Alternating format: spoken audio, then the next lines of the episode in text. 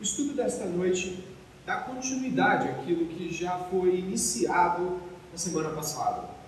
Na verdade, desde que começamos a epístola aos Coríntios, uma mensagem tem ficado clara de que o apóstolo Paulo, preocupado com as facções, divisões e problemas da igreja de Corinto, que por sinal não era uma igreja tão antiga assim, talvez estivesse por volta de seus 5, 6 anos aí, no máximo, desde que ele foi o plantador e a igreja recebeu esta carta, essa igreja tinha muitos problemas.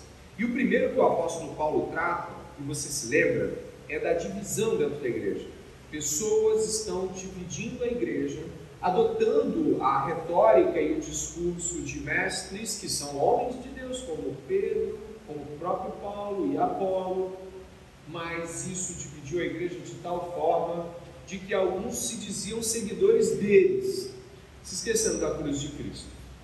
Nós hoje vamos entender como o apóstolo Paulo coloca mais um ponto bem claro de definição de que esse tipo de coisa não somente não pode estar na igreja de Cristo, mas é abominável diante da cruz do Senhor. Para isso, eu gostaria de recitar as palavras de abertura de um sermão do pastor batista John Piper. Ele abriu com este prólogo quando ele assumiu a igreja de Belém, a igreja batista de Belém, lá nos Estados Unidos, em 1980. Assim que ele assumiu a igreja, ele pregou um sermão, e o texto desse sermão foi esse texto aqui. A preocupação do pastor John Piper era de que as pessoas ouvissem a palavra de Deus e não homens. E ele começa assim o seu sermão de abertura, o sermão inaugural do seu ministério naquela igreja. A razão é a seguinte: a fonte da minha autoridade neste púlpito não é, como veremos em breve, minha sabedoria, nem é uma revelação privada a mim, concedida a mim, além da revelação das Escrituras minhas palavras só têm autoridade na medida que são a repetição, desdobramento e aplicação adequada das palavras das Escrituras. Só tenho autoridade quando estou sob autoridade. O nosso símbolo corporativo dessa verdade é o som de suas Bíblias se abrindo para o texto. Minha profunda convicção é, sobre pregar o que um pastor deve mostrar em relação à palavra de Deus, aquilo que já foi dito por ela e que pode estar implícito ainda a ela. Se não pode ser mostrado pela Bíblia, não tem autoridade especial. Nessa entrada e nesse discurso que o pastor John Piper aplica na congregação, e ele está sob este texto aqui, ele está falando de que um pregador não tem autoridade especial, senão a autoridade da própria Escritura. De que um púlpito, ou um discipulador, ou um irmão que está dividindo uma palavra com outro, ele não pode usar as revelações que Deus deu a ele no quarto para guiar ninguém. Não, isso não pode. A autoridade é a palavra de Deus. A Escritura deve ser a autoridade sobre aquele que está pregando e a autoridade com qual ele fala também. Se você olhar para o verso número 5, nós vamos ter uma preocupação de Paulo, ali mesmo no capítulo 2. Eu começo pelo verso 5 como uma espécie de introdução à ideia. Eu gostaria que você percebesse que o, o verso 5 diz assim: Para que a fé de vocês a fé que vocês têm não se apoiasse em sabedoria humana, mas aonde? No poder de Deus. Ou seja, o pregador, o estudante do seminário, aquele que é teólogo e busca encontrar na palavra de Deus a compreensão para a vida. O discipulador que divide uma palavra com outra pessoa, não importa. Todos eles devem dividir a palavra de Deus e ter como objetivo construir e gerar fé no poder de Deus, único e exclusivamente. Então, Paulo tem um objetivo. A gente já sabe o objetivo desse trecho bíblico: é de que a compreensão fosse de que a fé deles não se apoiasse em sabedoria humana, mas no poder de Deus. E por isso, nós vamos começar ali pelo verso 1 e 2, sabendo que é crucial que a nossa autoridade ao falar das Escrituras esteja nas Escrituras. E o John Piper, em um trecho desse sermão, ele diz ainda assim: todo outro tipo de sabedoria, esperança e fé que alguém possa achar que tem, está levando ao outro, na verdade é a apresentação de uma miragem. Você sabe o que é uma miragem, né? Você já viu uma, uma ideia de miragem num filme, alguma coisa assim, né? A pessoa está vendo algo num deserto, então ela vai abraçar uma, uma, uma água que não é água, na verdade, quando ela vai pegar aquilo é areia. Então, é uma miragem, é ilusão, qualquer tipo de aposta de fé em algo que não seja a cruz de Cristo. Gostaria de que começássemos então ali pelo verso 1 e 2, e a gente vai ler ele de novo, eu vou ler, e eu espero que você, por favor, complete lendo o verso 2. Eu vou ler os dois, mas você lê o dois comigo. Um começa assim: Irmãos, quando estiver quando estive com vocês anunciando-lhes o mistério de Deus, não fiz com ostentação de linguagem ou de sabedoria. Juntos. Porque decidi nada saber entre vocês, a não ser Jesus Cristo e este crucificado. Existe aqui um contraponto. Mais uma vez, a linguagem de sabedoria, a palavra Sofia, ela é colocada aqui em contraposição à cruz de Cristo. Isso já havia sido assinalado no último sermão. Mas o que seria então esta tal sabedoria dos homens, sabedoria do mundo? Quando Paulo está usando esses termos, ele tenta nos mostrar algo. A primeira coisa que eu queria deixar claro é de que quando Paulo fala sobre sabedoria do mundo, sabedoria dos homens, ele não está falando apenas sobre um grupo de ideias sobre algo. Na percepção paulina, a sabedoria dos homens é uma espécie de estilo de vida completo. Na verdade, quando estamos falando sobre uh, este mundo, este século, são frases de Paulo, nós não estamos falando sobre afirmações religiosas isoladas. Nós estamos falando sobre toda uma cosmovisão, como os cristãos gostam de usar, ou um sistema de escolhas, pensamentos, valores fechadinho, amarrado. Sabedoria dos homens, então, não é uma dúzia de palavras estranhas às Escrituras, não. É uma filosofia de vida ante Deus, é um pensamento que se expressa assim com palavras, mas que constitui algo muito mais amplo e que infere-se em todas as áreas da vida. Portanto, talvez o seu discurso, quando você fala sobre Deus, não seja ante Deus. Mas quando você faz escolhas, quando você se move e reage, talvez você esteja ainda usando a sabedoria dos homens. E é por isso que é importante falarmos sobre isso, às vezes até mais exaustivamente.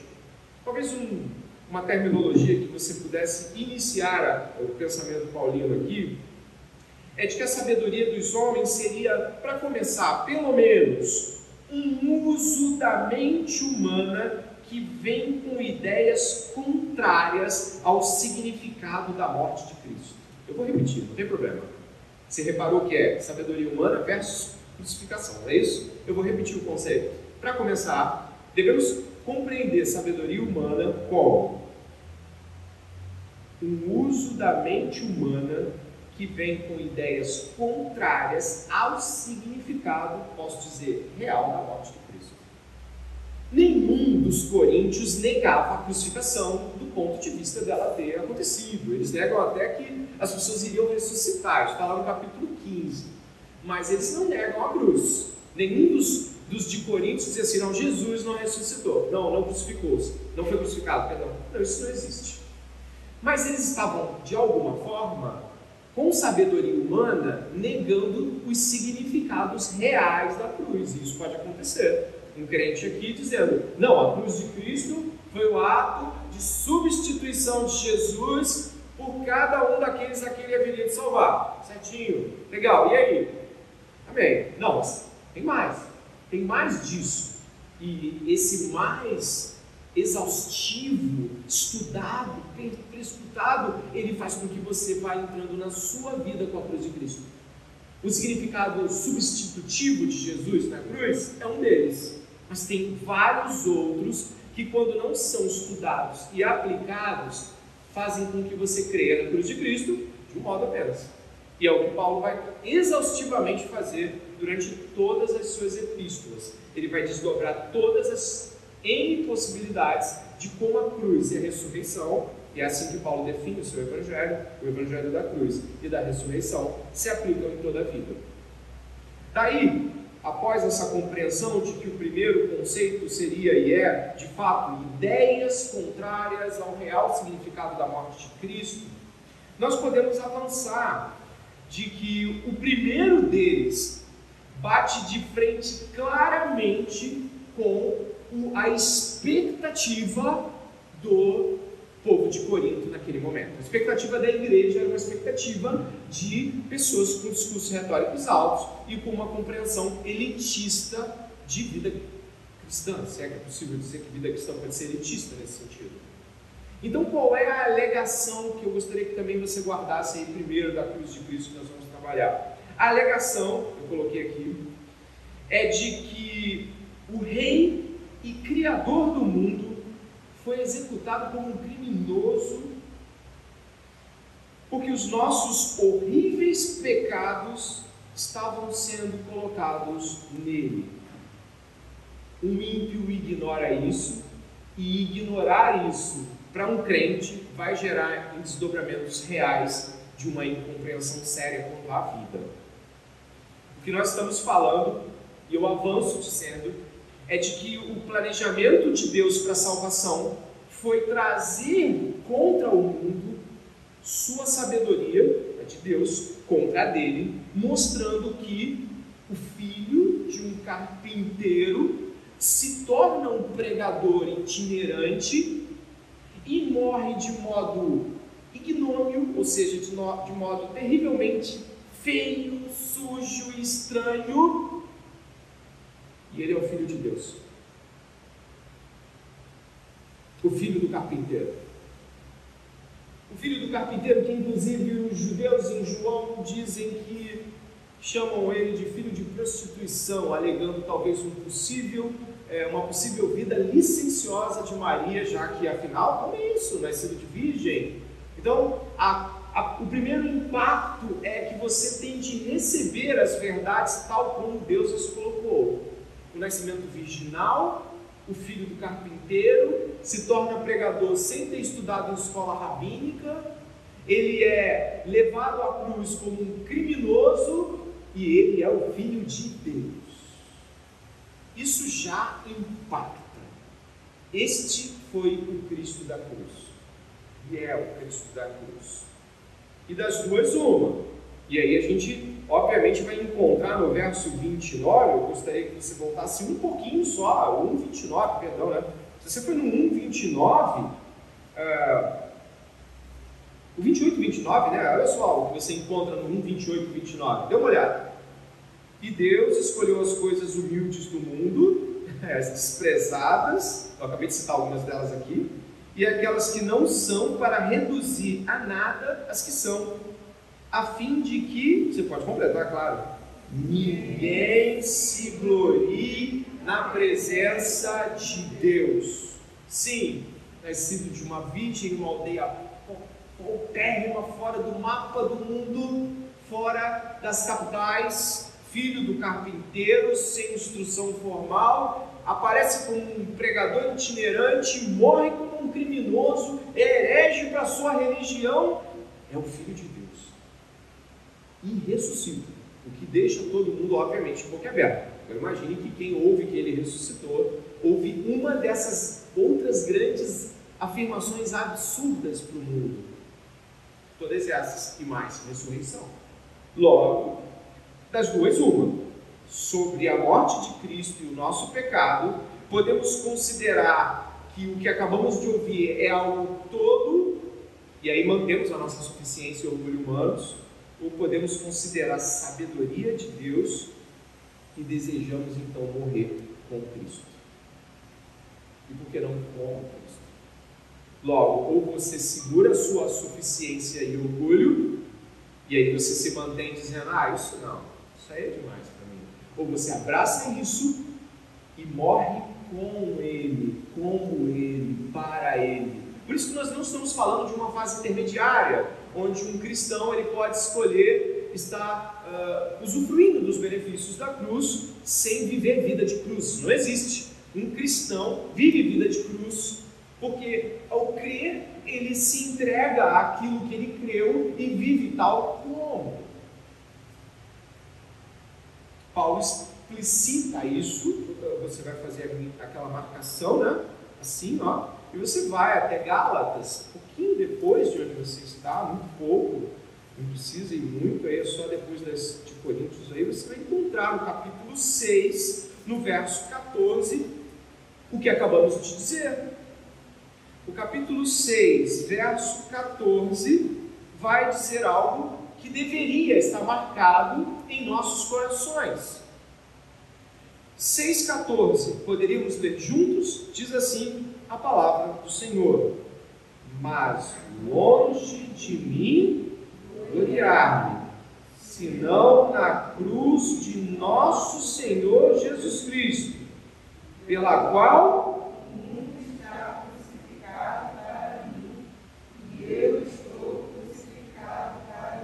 Preste atenção, cuidado ao apenas observar isso sobre uma tentativa de figura de linguagem, sabe? Aquelas coisas que a gente faz quando o jovem rico vira as costas e não dá todas as coisas, a gente gosta de pensar, em primeira instância, de que é todas as coisas é algo muito importante que Jesus te pediu. E aí a gente tenta, é claro, ficar pensando em algo muito importante que Jesus me pediu, tá? Marcos 10, jovem rico, e aí a gente não, não, não pensa que pode ser bom para ele. Tudo. Dietrich Bonhoeffer vai falar sobre isso em um dos seus livros. Ele vai falar exatamente sobre o modo como nós muitas vezes tentamos fazer assim, né? Com as escrituras. A gente tenta criar figuras de linguagem, fazer com que a escritura seja bem simbólica, quando a coisa dói. Paulo está dizendo que ele está crucificado para o mundo, ele não tem atrativos, ele não seduz o mundo, ele não faz com que o mundo se interesse por ele, não há, há nenhum tipo de coisa que quando as pessoas olhavam para Paulo, é, diziam assim, eu quero esse cara andando comigo, eu quero andar com esse cara, esse cara é bom, esse cara é bom. Não, ele, ele não, a gente vai ver um pouco mais à frente aqui nos versículos, que ele não era atrativo, e alguns de nós insistem em sermos atrativos, interessantes, em, sabe, sermos uma fonte de entretenimento, alegria, animação, ou mesmo parecidos de tal forma que não venhamos a ser excluídos. Então nós temos um problema que é tentar pensar em morrer como Cristo e com Cristo e tentar fazer o máximo esforço de que isso não seja como foi para ele. E daí, já voltando, a qual a minha marcação aqui me ajudou a voltar rápido para a epístola, e você também pode voltar. O texto de Gálatas me ajuda a perceber, antes de nós irmos para o verso 3, o texto de Gálatas me ajuda a perceber que Paulo está aplicando a cruz de Cristo na igreja de Corinto. E esta noite, nesse momento, de modo bem explicado e aplicado, eu lhe digo: é, todas as vezes que você busca soar interessante para as pessoas, todas as vezes que os seus desejos pelas coisas que existem nesse mundo, eles são tão, tão grandes, que faz com que você olhe para as coisas de Deus e ache elas diminutas, pode ter certeza, você está enredado com a sabedoria do mundo. Você está interessado no mundo. Você não admitiu ainda, você não admitiu. Você talvez nem queira ouvir de outra pessoa, olha, eu acho que isso aí é um interesse pelo mundo. Você está, de fato, vibrando por todas as coisas que o mundo pode te proporcionar e achando normal, monótonas e pouco diversificadas as coisas do reino e as grandezas da cruz. Eu percebo isso quando pessoas param de adorar, exultar e louvar de modo espontâneo Claro que no culto isso é requerido e talvez você possa tentar fingir o que é pecado, mas no dia a dia a exultação deveria dominar-nos. Por isso a sabedoria do mundo pode ter entrado na sua vida assim. Eu quero caminhar para o verso de número 3. Né? Ele vai nos render muitas coisas a pensar. O verso 3 diz assim: E foi em fraqueza, temor e grande tremor que eu estive entre vocês. Essas palavras não deveriam ser passadas de lado. Lembrando que nós estamos ouvindo a voz de um homem que estava tendo, buscando convencer uma igreja em Cristo de que eles voltassem seus olhos de volta para Jesus. Que eu espero que não seja nossa tarefa essa noite. Mas eu gostaria que você percebesse aqui como Paulo trabalha esta duplicidade aqui, esses dois aspectos. Fraqueza, e eu não vou separar temor e tremor, porque isso aqui tem um aspecto uno, tanto no Velho Testamento quanto nas cartas paulinas. Fraqueza aqui é fraqueza física, ok? Fraqueza aqui, o termo grego utilizado não é uma fraqueza moral, não é uma fraqueza pecado, não, é uma fraqueza física. Ele chegou até lá, e aí Gordon Fee, um dos comentaristas, fala: pode ser que ele tenha chegado fraco fisicamente, ou pode ser que a sua estada, naqueles 18, né, naqueles 18 meses em Corinto, né, pode ter sido uma uh, fraqueza continuada. Não dá para definir, mas talvez a segunda seja mais convincente para nós. Por um ano e meio, o apóstolo Paulo esteve demonstrando fraqueza física exposta. A fraqueza física do apóstolo Paulo, ela é tão explícita de que os seus inimigos até comentam. Eu vou ler aqui com você o capítulo 2 da segunda epístola, os inimigos de Paulo, eles vão falar dessa fraqueza física. Olha que coisa interessante isso. É, dê uma olhada no capítulo 2, no capítulo 10 do, da segunda epístola. Ah, alguns dos seus inimigos dentro da igreja falavam o seguinte, no 10, 10, segunda epístola, que vem logo em seguida, 10, 10. Olha o que diz o apóstolo sobre o que dizem dele.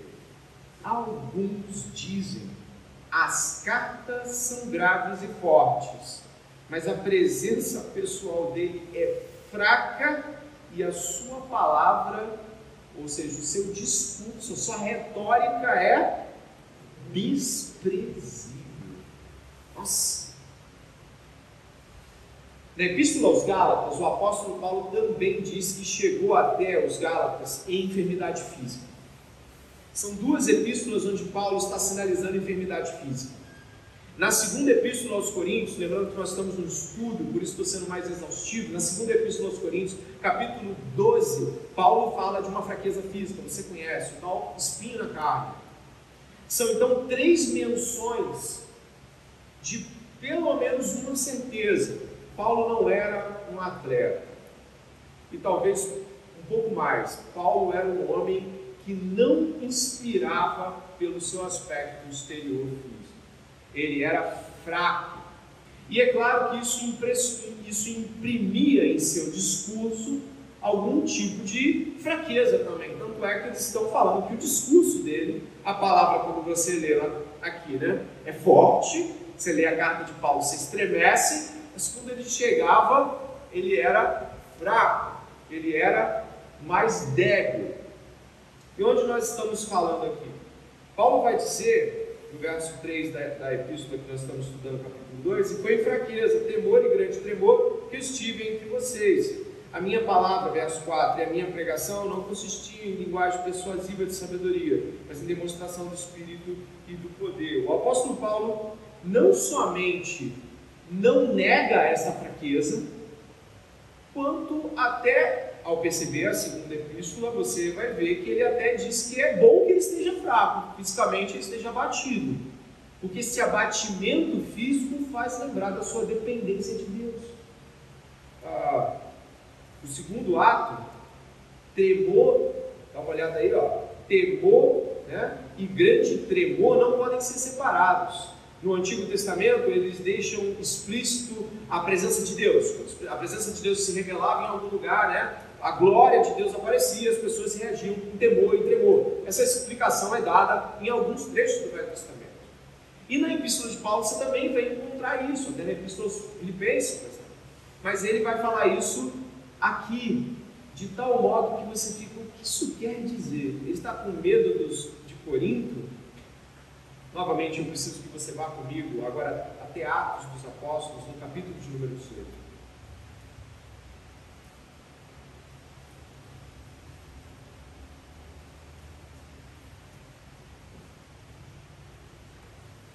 Dê uma olhada.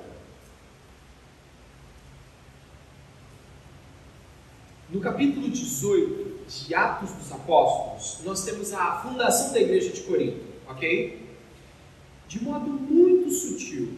Se você olhar o capítulo 16, Paulo havia passado por um espancamento em Filipos, ok? No capítulo 17, tumulto e perseguição em Tessalônica, pela pregação do Evangelho. Também no capítulo 17, considerável resistência dos atenienses. Você também conhece essa história. E no capítulo 18, dá uma olhada no verso 6 ali na sinagoga, né? como se opuseram e blasfemaram, Paulo sacudiu as roupas e disse que o sangue de vocês caia sobre a cabeça de vocês. Eu estou limpo dele, e a partir de agora eu vou para os gentios.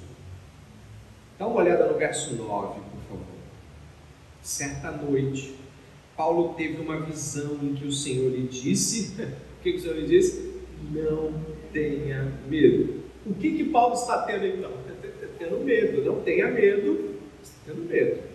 Pelo contrário, fale e não fique calado, porque eu estou com você, e ninguém ousará lhe fazer mal, pois tenho muito povo nesta cidade. Sim, Paulo permaneceu em Corinto um ano seis meses, ensinando entre eles a palavra de Deus. O que nós temos aqui são duas coisas que deveriam nos fazer refletir sobre a pregação da palavra de Deus.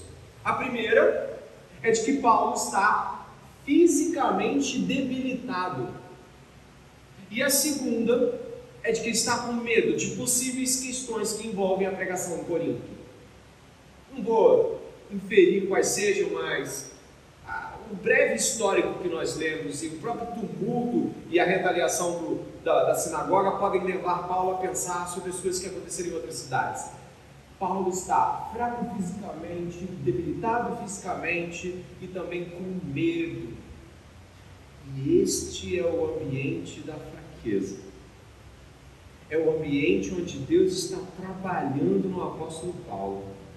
É um ambiente onde só a mensagem do Evangelho é a única mensagem e a única coisa que de fato Paulo pode expor. Ele não tem força e ele não tem intrepidez Aquela ousadia costumais de quem não está com medo. Você já esteve com medo falando? A voz sai mais embargada?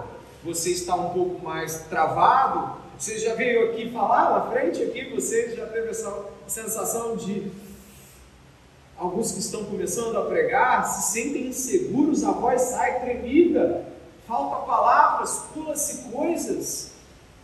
Agora imagine você vir aqui na frente enfermo e com medo da sua plateia. Como você acha que esse discurso pode alcançar algum fim? O Evangelho da cruz de Cristo, ele não precisa da tua força física. O Evangelho da cruz de Cristo não precisa da tua ousadia carnal ou mesmo souza e coragem. O Evangelho da cruz de Cristo fala por si mesmo. E você que está ouvindo isso deve estar tá pensando: caramba, mas será que eu iria? Será que eu conseguiria? Sim, não por força, não porque você tem persuasão retórica, não porque você é uma pessoa articulada, mas a, o Evangelho, a pregação do Evangelho, em espírito e poder de Deus, alcança o coração pecador. Por isso, ao refletirmos sobre o que estamos falando, não se trata de. A pergunta certa não seria o que eu posso fazer por Cristo? a pergunta certa seria: que bem Cristo pode fazer para o mundo através de alguém como eu? Alguns de nós, olhando para nossos dons, nossa capacidade física, se temos uma doença crônica ou não, se temos capacidades espetaculares ou não, podem ficar se medindo se vão adiante. Quando não, a pergunta seria: o que Deus quer fazer por mim ou através de mim para o seu reino e o mundo? Eu sei que eu estou te pedindo muitas vezes, mas eu gostaria que você fosse até a segunda epístola aos Coríntios. É, eu não estou te pedindo para ir tão longe, né? Vai na segunda epístola aos Coríntios, agora lá no, no capítulo 12, no áureo capítulo 12, né? Que tantos de nós já pararam para meditar, no capítulo 12 da segunda epístola, que você vai encontrar o apóstolo Paulo pedindo a Deus de que a fraqueza que lhe foi imposta pelo próprio Deus fosse retirada. Então, Cristo lhe responde, como pode certamente te responder neste momento também. Capítulo 12 da segunda epístola, verso 8. Três vezes pedi ao Senhor que o afastasse de mim. Então ele me disse: A minha graça é o que basta para você, porque o poder se aperfeiçoa na fraqueza.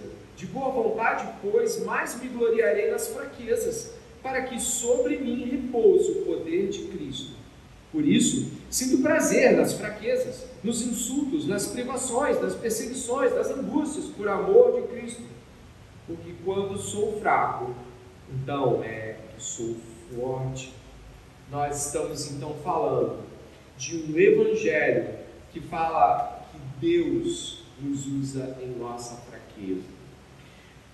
Algo aqui é muito especial e você não pode deixar de ler. No verso 9, onde diz: Porque o poder se aperfeiçoa na fraqueza, pode ser traduzido de modo exato por o poder se revela perfeito em. Ele se revela puro na fraqueza. Ele se revela como ele é, poder de Deus, porque não tem nada humano ali sustentando aquilo. O poder se revela perfeito na fraqueza. Quando fortes, especiais, intrépidos, algo de nós quer falar também. E por isso Paulo diz: então que vem a fraqueza, não é? Será que você diria isso? Vem a fraqueza, para que o poder de Deus se revele tal como. Mas nós queremos a nossa força, nosso orgulho, nossa intrepidez pessoal. Infelizmente, muitas vezes não vemos o poder de Deus tal como deveríamos ver. Por fim, retornando para onde estávamos, e agora caminhando aí para o verso de número 5, Está escrito para que a fé de vocês não tenha, que vocês tenham, perdão, não se apoiasse na sabedoria humana, mas no poder de Deus. Eu leio o seguinte sobre isso. O poder de Deus em que nossa fé deve descansar é o poder divino desencadeado pela morte de Cristo para salvar pecadores na cruz do Calvário. Quando Cristo estava na cruz do Calvário, em seu momento mais fraco de agonia, o poder de Deus estava em seu clímax. Quando Cristo estava lá, completamente esmagado, sangrando sem parar, jorrando sangue pela cruz, dores indizíveis aqui para nós, seus nervos tocando os cravos, corpo totalmente esmagado, a coroa de espinhos, a aspereza da cruz de madeira, diante da vergonha, da nudez, de toda a afetação maldosa e opressão humana, diante de toda aquela fraqueza aparente, fraqueza ou real fraqueza dos homens, o poder de Deus se revelava em sua maior exuberância. Então, todo o peso infinito do pecado humano foi levado pelas costas do Cristo Jesus. E ali mesmo ele estava julgando toda a sabedoria humana, tudo aquilo que você diz que sabe sem Deus, todas as escolhas que você acha que faz sem Deus, todo, todos os seus sonhos sem Deus, todas as suas paixões e o romantismo que você cria da vida sem Deus. Ele estava julgando tudo aquilo e dizendo: está condenado. Será como a erva vai passar. E aqueles que se apegarem a essa sabedoria humana a sabedoria humana que faz com que o mundo seja um parque de ilusões, será julgado e eliminado de qualquer esperança de vida eterna. Você já deve ter ouvido uma frase assim, né? Tipo, a cruz de Cristo, né? Uma frase bonitinha e polida. A cruz de Cristo foi uma substituição única do Filho de No meu lugar para que eu não tivesse de sofrer mas pudesse desfrutar da vida abundante que Ele comprou para mim. Eu já ouvi isso, você já ouviu?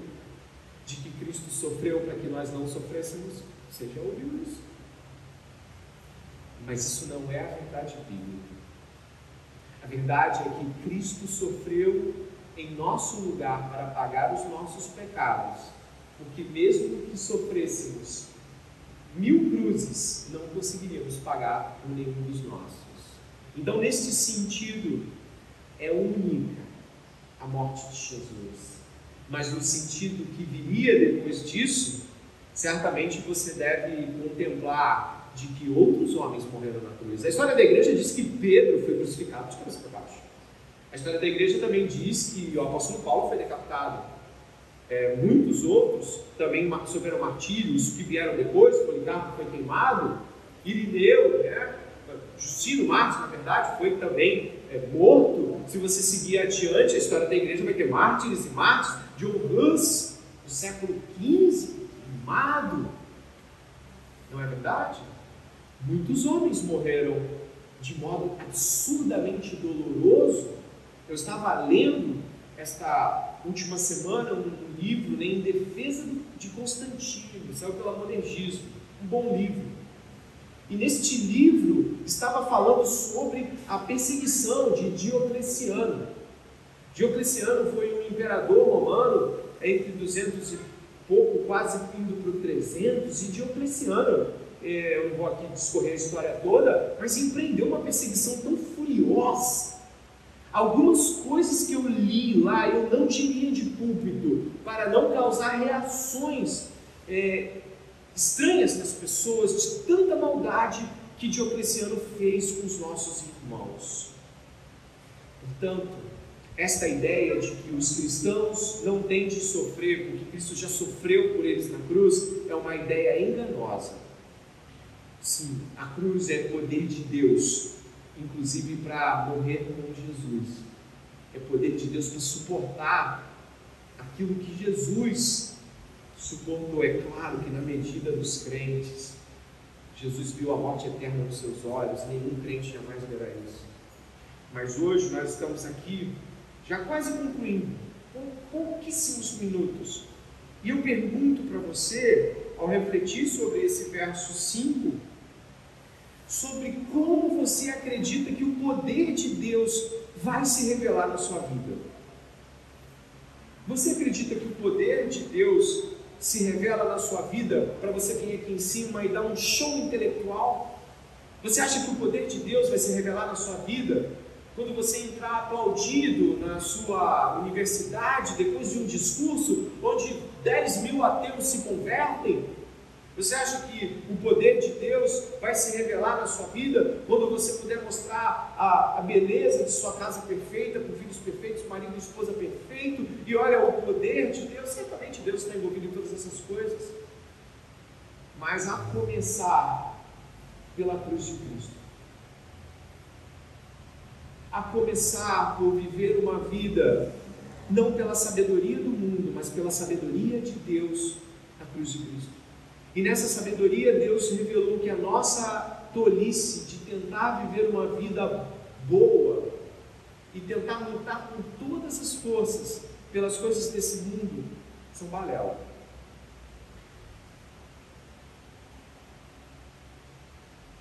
O poder de Deus em que a salvação da fé que o cristão recebe repousa na graça divina de sustentar um coração humilde e amoroso, enquanto a fraqueza é exposta diante de todos. Você já deve ter se revelado orgulhoso quando sua fraqueza é exposta em alguma vez, né? Sabe, alguém que você passa vexames, ou é envergonhado, confrontado, exposto, e aí às vezes a reação é o quê? É violenta, né? É furioso, né? Aquela reação de Ah, me deixe, saio! Quem é você para falar isso? Ah, jogando na minha cara, tá me expondo! Tem poder de Deus para que você suporte humildemente na fraqueza. E o que Paulo mais queria para a igreja de Corinto não era que eles morressem uma vez, mas é como Lucas 9, 23 diz: aquele que quiser vir após mim, negue a si mesmo, tome a sua cruz, siga todos os dias. Paulo morreu para o show intelectual que os coríntios queriam. Ele morreu para a eloquência impressionante que aquela igreja queria ver. Ele morreu para a exigência da performance que o mundo exige de nós, autoconfiança, poder, exuberância, sedução, beleza estética para exposição de nós mesmos demonstração de vida financeira resolvida em abundância, poder do dinheiro, poder do sexo, o poder, o poder, o poder. Todos esses poderes caem por terra e só um prevalece: o poder da cruz de Cristo. Que esta noite você queira, por esta cruz, receber o poder de Deus ser com Cristo Jesus. Olhe comigo neste momento. Essa vai ser a minha oração, tanto pelo sermão quanto de terra. Senhor, nosso Deus,